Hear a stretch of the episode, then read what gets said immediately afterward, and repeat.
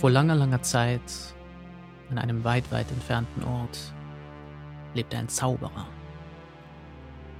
Ein mächtiger Zauberer. Doch auch ein gütiger Zauberer.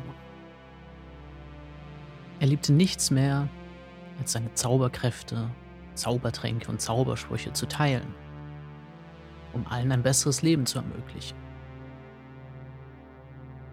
Doch nach einiger Zeit stellte er fest, dass viele, viele Menschen, denen er seine Zaubersprüche verriet, diese sie dazu verwendeten, um ihren anderen Mitmenschen Leid anzutun, sie zu betrügen, ihnen Dinge wegzunehmen.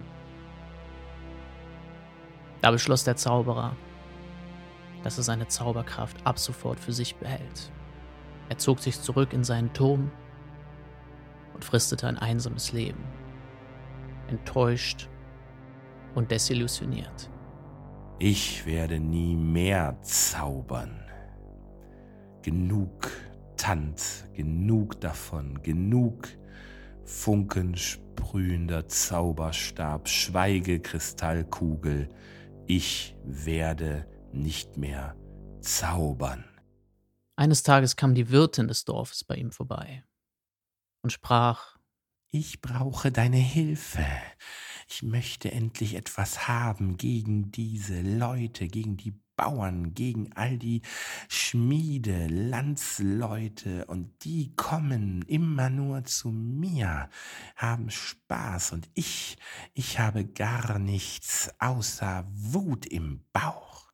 Doch da entgegnete der Zauberer Du sollst niemanden verletzen. Lass mich in Ruhe und, und drei Teufels Namen, wenn du keine Ruhe gibst, hast du hier ein Trank. Schmiere ein bisschen davon auf einen Apfel, und derjenige, der ihn isst, wird sein blaues Wunder erleben, aber nicht zu viel. Dieser Trank kann tödlich sein. Zufrieden ging die Wirtin zurück, und schon am ersten Abend benutzte sie ihren neu erworbenen Trank, um ihre Gäste, zumindest die, die besonders laut und besonders fröhlich waren, mit einer kleinen Krankheit zu bestrafen. Als Nachspeise servierte sie Äpfel, die sie vorher mit dem Trank bestrichen hatte, und alle Gäste, die davon kosteten, übergaben sich und waren sich nicht sicher, ob es denn nun das Bier war oder etwas anderes. Und so ging es jeden Abend, alle Gäste mit besonderer Freude, besonderer Lautstärke wurden von der Wirtin bestraft. Doch eines Abends bemächtigte sich der Trank der Wirtin. Ein Gefühl von Macht und Stärke bemächtigte sich ihrer. Sie fühlte sich unbesiegbar. Sie fühlte sich wie eine Richterin über das Schicksal es war nicht mehr sie, die den Trank benutzte. Es war der Trank, der sich ihrer bemächtigte und sie zu Dienerin seiner eigenen Macht werden ließ.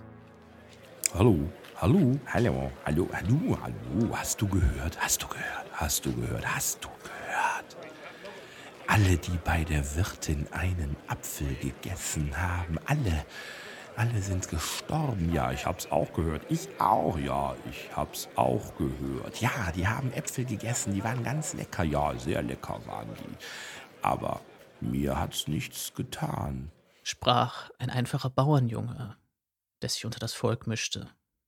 Ganz ehrlich, ich weiß gar nicht, warum die sich alle so anstellen. Ich mache meine Arbeit, ich esse den ganzen Tag rohe Eier und rohe Kartoffeln und nie ist mir schlecht. Ich bin auf dem Feld, ich bin draußen.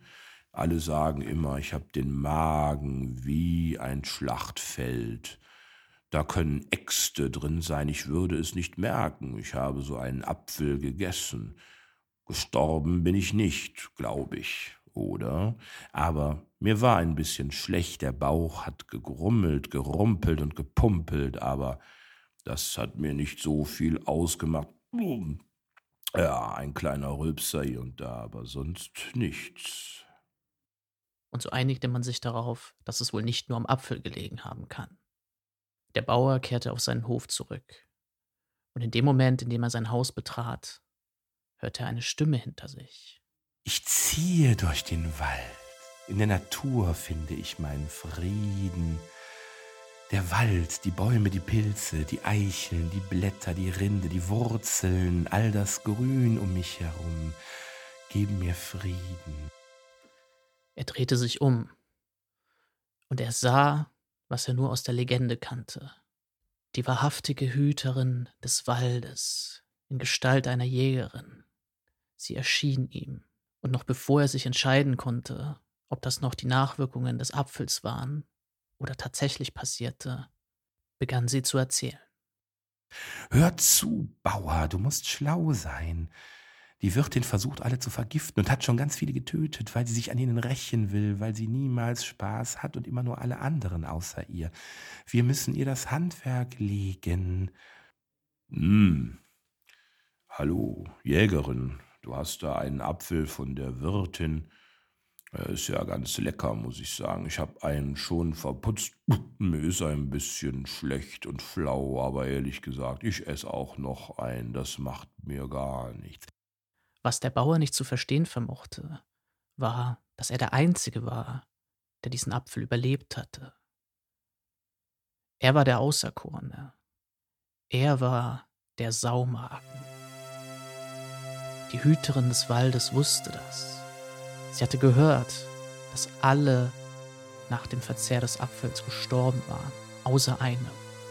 Ein Bauer, ein einfacher Mann, gezeichnet von Feldarbeit, aber mit einem Magen trainiert von rohen Kartoffeln, rohem Fleisch, rohem Gemüse und rohen Eiern. Der einzige Magen des Landes, der es mit einem Zaubertrank aufnehmen konnte. Nun sei wach und hell, wie das Laub in den Bäumen, bewege dich im Wind und hör mir zu. Du gehst zu ihr, sagst, dass du noch einen Apfel möchtest. Ich verstecke mich draußen hinter dem Fenster, und wenn du in den Apfel beißt und dann nicht umfällst, dann wird sie so ausflippen vor Wut, dass sie ihre Wachsamkeit verliert, und dann, ja dann werde ich ein Pfeil schießen und werde ihr ein Ende machen. Und so geschah es. Verkleidet als Zimmermann betrat der Bauer das Wirtshaus der Wirtin. Hallo, hallo, Wirtin, Hallo, was willst du von mir? Ich hab Hunger. Ich hätt gern einen Apfel, lecker, lecker. Darf ich einen Apfel? Sehr gerne darfst du einen Apfel. Natürlich, gar kein Problem, gar kein Problem, junger Mann. Hier, schau mal, er ist besonders rot und lecker und süß ist er auch noch, so wie du und deine Bäckchen. Meine Bäckchen, ja, die sind süß. Hm, wie lecker ist der Apfel. Schmeckt es grummelt ein bisschen, aber guck mal. Ich kann ihn ganz verschlingen. Hm, guter Apfel.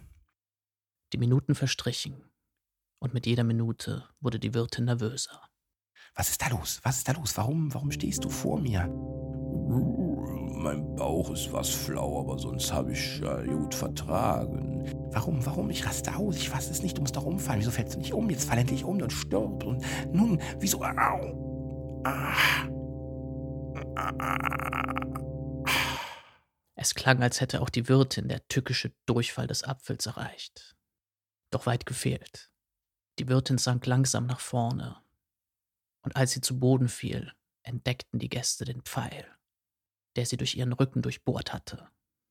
Der Pfeil kam aber schnell geflogen. Junge, Junge, Junge, Junge, der hat aber den direkten Treffer ins Herz gelandet, nicht schlecht. Ja, siehst du, nun haben wir ihr ein Ende bereitet und sie kann nichts Böses mehr tun. Schon nach kurzer Zeit erreichte die Kunde auch den Zauberer, der bis hierhin nicht wusste, wozu sein Zaubertrank verwendet worden war. Er verließ seinen Turm und schritt hinab ins Dorf. Ich habe gehört, was passiert ist. Ich habe gehört, dass ihr der Wirtin ein Ende gemacht habt. Danke euch, danke euch. Ich werde von nun an wieder zaubern, aber mit meinem Zauber nur und nur Gutes tun. Ich werde zaubern, alles wird gut werden, alles.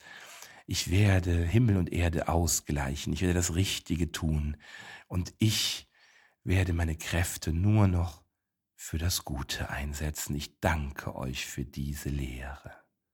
Dieses unhaltbare Versprechen hörten die Leute gerne. Nicht, weil sie daran glaubten, sondern weil sie daran glauben wollten. Die Jägerin ging zurück in den Wald, wo sie ihre Rolle als Hüterin wieder aufnahm. Der Zauberer übernahm die Rolle des Hüters des Dorfes. Und der Bauer? Ihm wurde ein Wunsch gewährt, vom Zauberer höchstpersönlich. Und als er erwachte, wusste er nicht mehr, ob er das alles nur geträumt hatte oder ob es wirklich passiert war. Genau wie gewünscht.